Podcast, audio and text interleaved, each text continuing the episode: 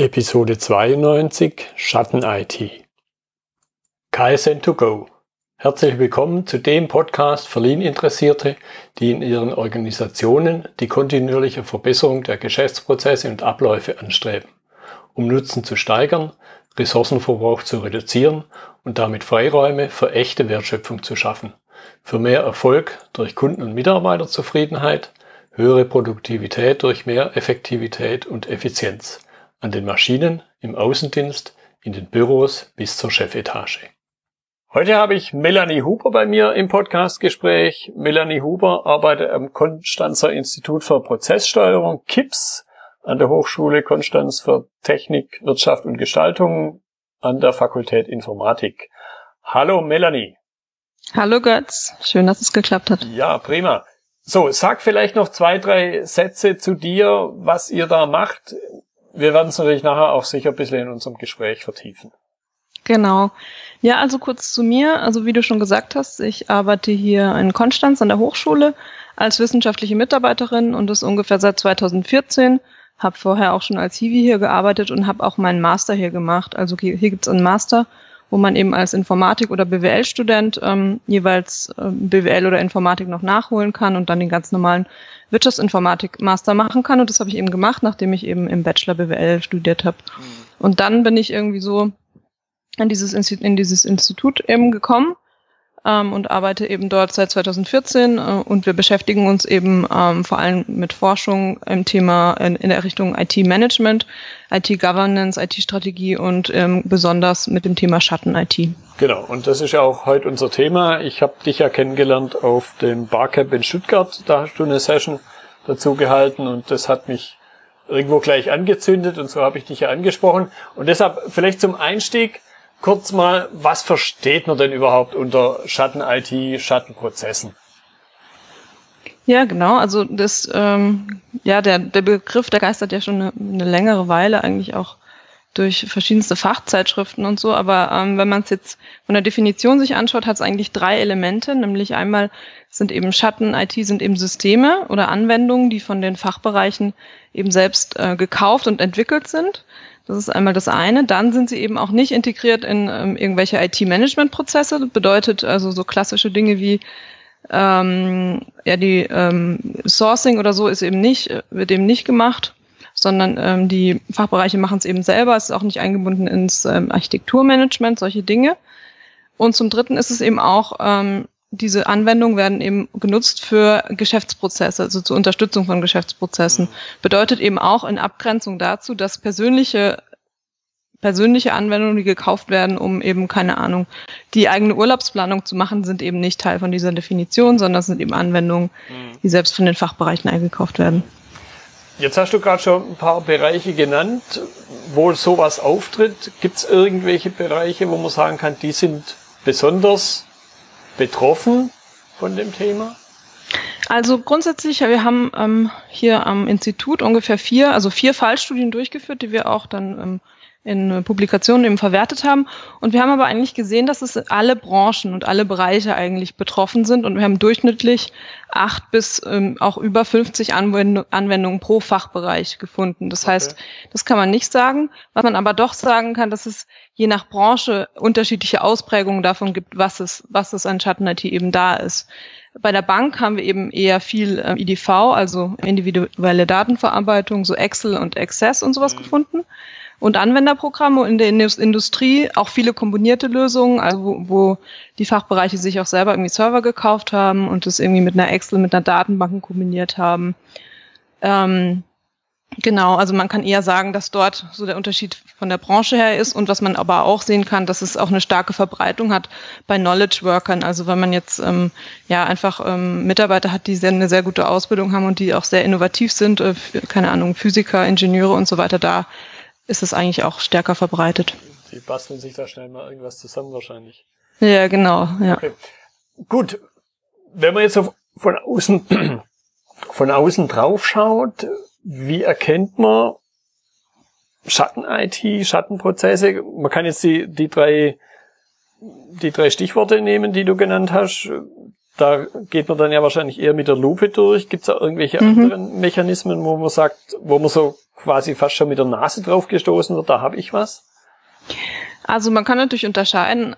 Einerseits, wenn man selber der Anwender ist, dann ähm, hat man vermutlich Schatten-IT entwickelt, wenn man halt vorher eigentlich nicht mit der IT darüber gesprochen hat, wenn man sich ein, einfach selbst von seinem äh, Budget aus dem Fachbereich irgendwie was eingekauft hat und auch wenn man sich eine Excel entwickelt, ähm, ohne dass man irgendwie groß äh, mit der IT darüber spricht. Und als IT ist es ähm, also oft so, dass man, dass, dass da irgendwie was ist, man weiß aber nicht so recht, was da ist. Äh, man kümmert sich auch nicht drum und die User haben oft sehr spezielle Fragen, weil sie eben Technologien nutzen, mit denen sich die IT-Abteilung sonst nicht auseinandersetzt. Und wenn dann halt jemand anruft und sagt, hey, äh, kannst du mir mal irgendwie ähm, erklären, wie ich den und den Fehler behebe zu einer Technologie, die die eben nie sonst nicht einsetzen, dann ist es auch ein Indiz eben dafür, dass Schatten-IT ähm, da ist. Du hast vorhin schon ein paar Beispiele genannt, jetzt eher so, sagen wir, auf der Applikationsebene, Excel oder Access. Was mhm. sind denn so typische Beispiele von den, von den Anwendungen, also von dem, wie der einzelne Anwender was nutzt? Was machen die Menschen denn mit der Schatten-IT? Ähm, also oft sind es halt spezielle Bedürfnisse, die irgendwie ähm, auftauchen und die dann halt schnell ähm, auch irgendwie gestillt werden müssen. Also wenn jetzt, wenn man in der Bank ist und dann möchte man halt die Finanzdaten, die man eben hat, auf eine ganz spezielle und neue Art und Weise irgendwie analysieren, dann ist es eben oft so, dass eben einfach Excel genutzt wird. Also es ist eher so eine ad hoc ähm, Sache beziehungsweise eine, eine Reaktion auf ein Bedürfnis, was eben auch, äh, auch auftritt.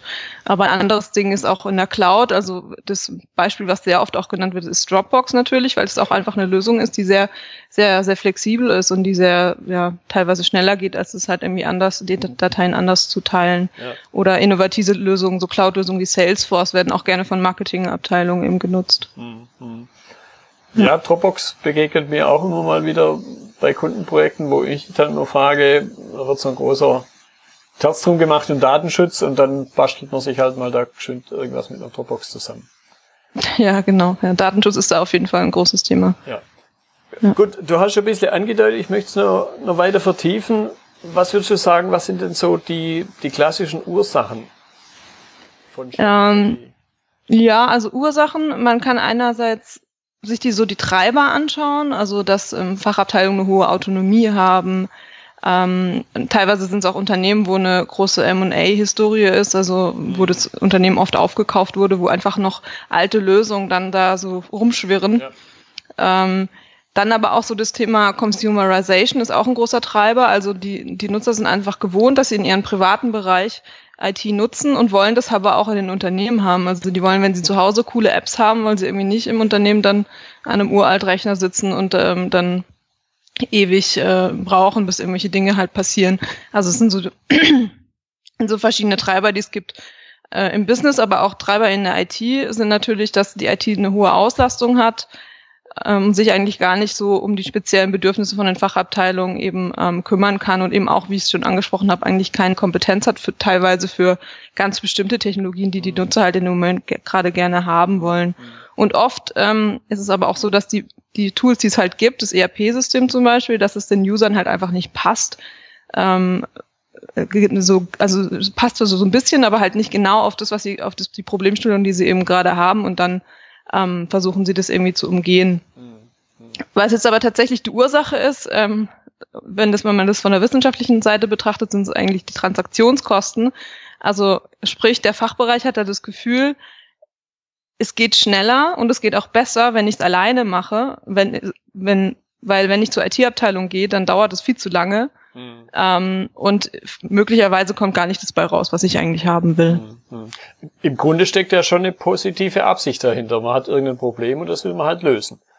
Auf jeden Fall. Also, dass wir, wir haben es nie gesehen, dass irgendwie, dass das aus Böshaftigkeit entwickelt wird. Das ist auf, auf keinen Fall so. Also, ähm, sondern eher aus einer, aus einer Not heraus, aus einer, aus einer Notwehr, weil sie einfach gerade im Moment was brauchen, was es halt nicht gibt. Ja. Ja. Jetzt wäre es ja nicht weiter dramatisch, wenn, wenn die Sachen nicht Folgen hätten. Da kann man euch jetzt zwei Teile wieder anschauen. Gucken wir uns zuerst mal vielleicht die IT-Abteilung an. Was sind denn so klassische Folgen, die sich daraus ergeben? Für die IT-Abteilung? Ja, für die IT-Abteilung, also negative Folgen sind natürlich, die haben eigentlich keine Kontrolle darüber, wie sich die Systemlandschaft eben entwickelt. Mhm. Ähm, das heißt, man kann eine, eine schöne Strategie fahren, wie sich alles entwickeln soll, aber wenn die Nutzer eben kommen und ihre eigenen Sachen basteln, ist auch schwierig, ist es dann schwierig, das dann in die richtige Richtung zu leiten. Es ist auch schwierig für einfach Risiken zu erkennen, die einfach bestehen, eben so Datenschutzrisiken oder generell Prozessausfallrisiken, weil man eben nicht weiß, was eigentlich da ist. Und dann gibt's auch verschiedene Helpdesk-Anfragen eben natürlich zu unbekannten Systemen, wo man, wo man eben dann auch eher so eine Unzufriedenheit auch im Fachbereich dann erzeugt, weil man diese natürlich auch nicht zu deren Zufriedenstellung Stellung dann beantworten kann. Und auch gerade so Themen wie Digitalisierung ähm, sind auch schwierig eben mit, ähm, mit Schatten-IT tatsächlich auch gut äh, umzusetzen, weil äh, Schatten-IT auch oft einen hohen manuellen Anteil hat und dadurch sie, äh, diese Anwendungen auch nicht skalieren mhm. und die Prozesse dadurch auch nicht beschleunigt werden können.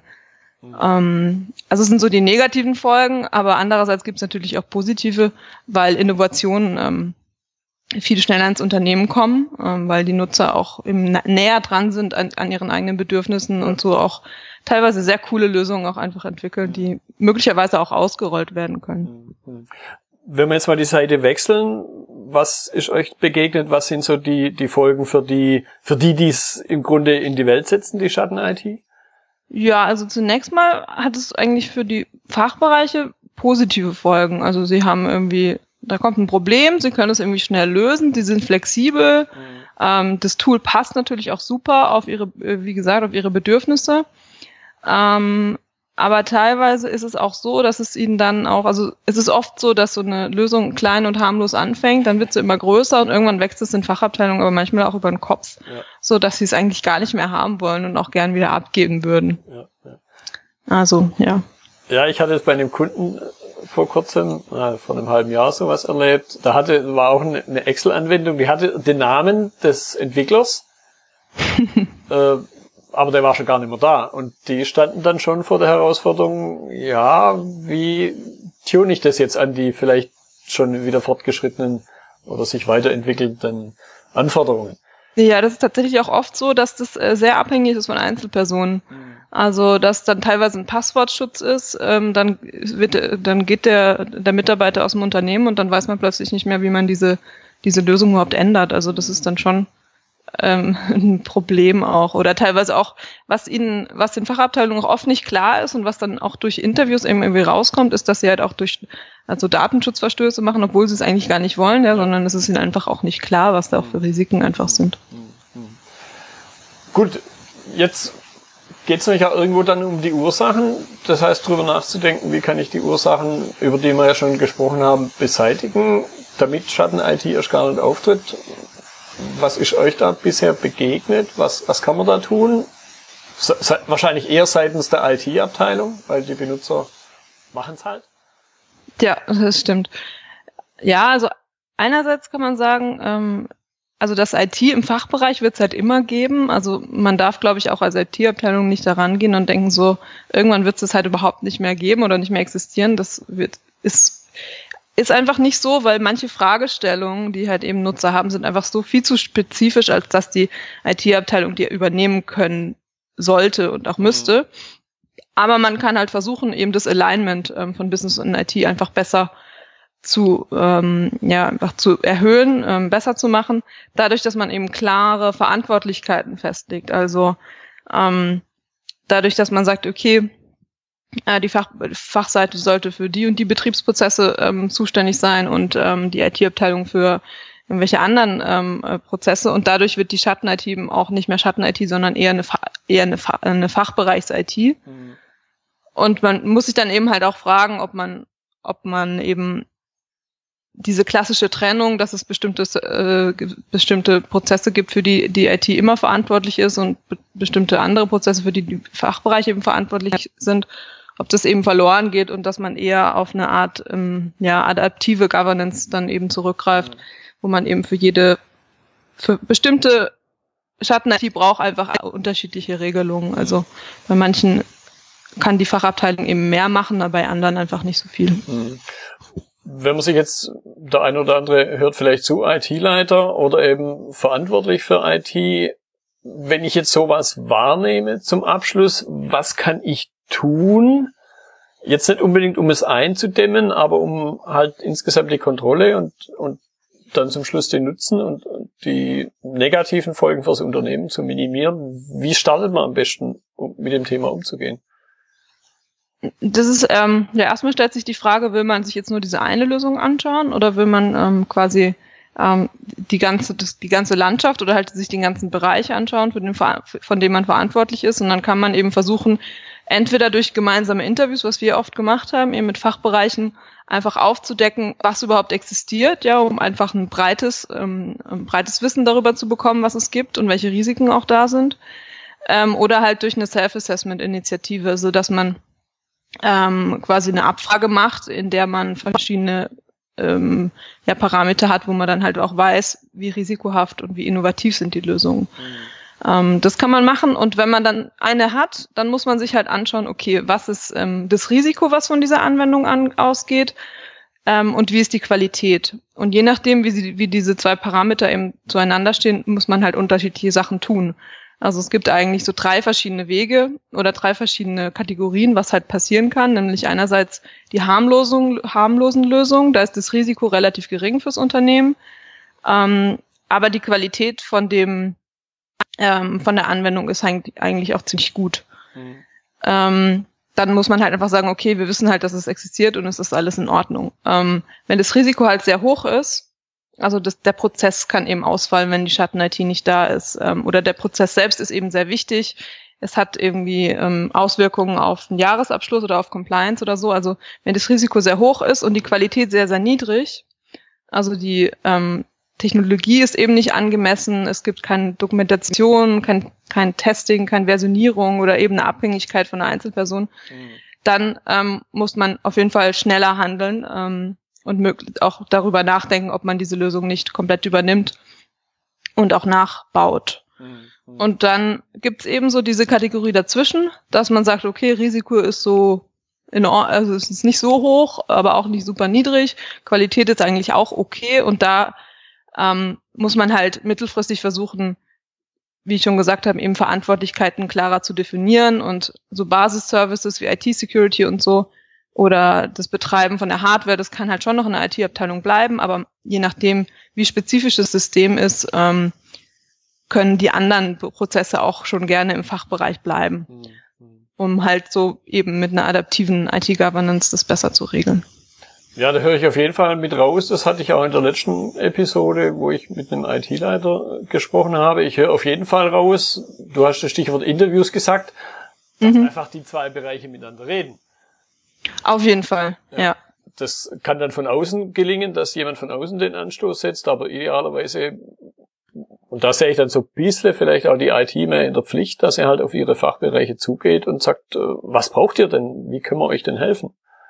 Das ist auf jeden Fall ein Punkt. Also was wir halt festgestellt haben, die Fachbereiche sind ja auch so oft sehr die sind ja sehr offen, die reden ja auch mhm. gerne darüber, was sie haben. Also es ist nicht so, dass sie, gibt's natürlich schon auch, aber der Großteil war wirklich sehr offen und hat gerne darüber geredet und sie haben sich auch gefreut, dass mal jemand ähm, zuhört quasi und jemand äh, sich auch dafür interessiert und eben teilweise möchten sie es ja auch gar nicht ähm, betreiben und wären ja auch froh, wenn jemand da wäre, der ihm mhm.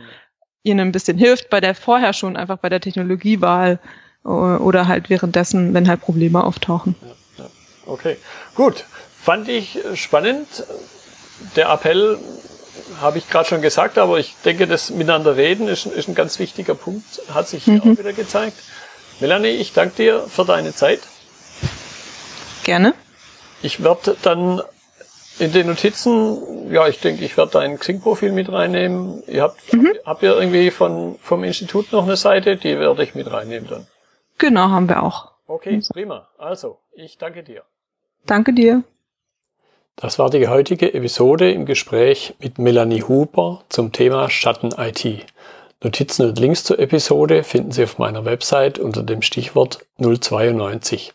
Wenn Ihnen die Folge gefallen hat, freue ich mich über Ihre Bewertung bei iTunes. Ich bin Götz Müller und das war KSN2Go. Vielen Dank fürs Zuhören und Ihr Interesse. Ich wünsche Ihnen eine gute Zeit bis zur nächsten Episode. Und denken Sie immer daran, bei allem, was Sie tun oder lassen, das Leben ist viel zu kurz, um es mit Verschwendung zu verbringen.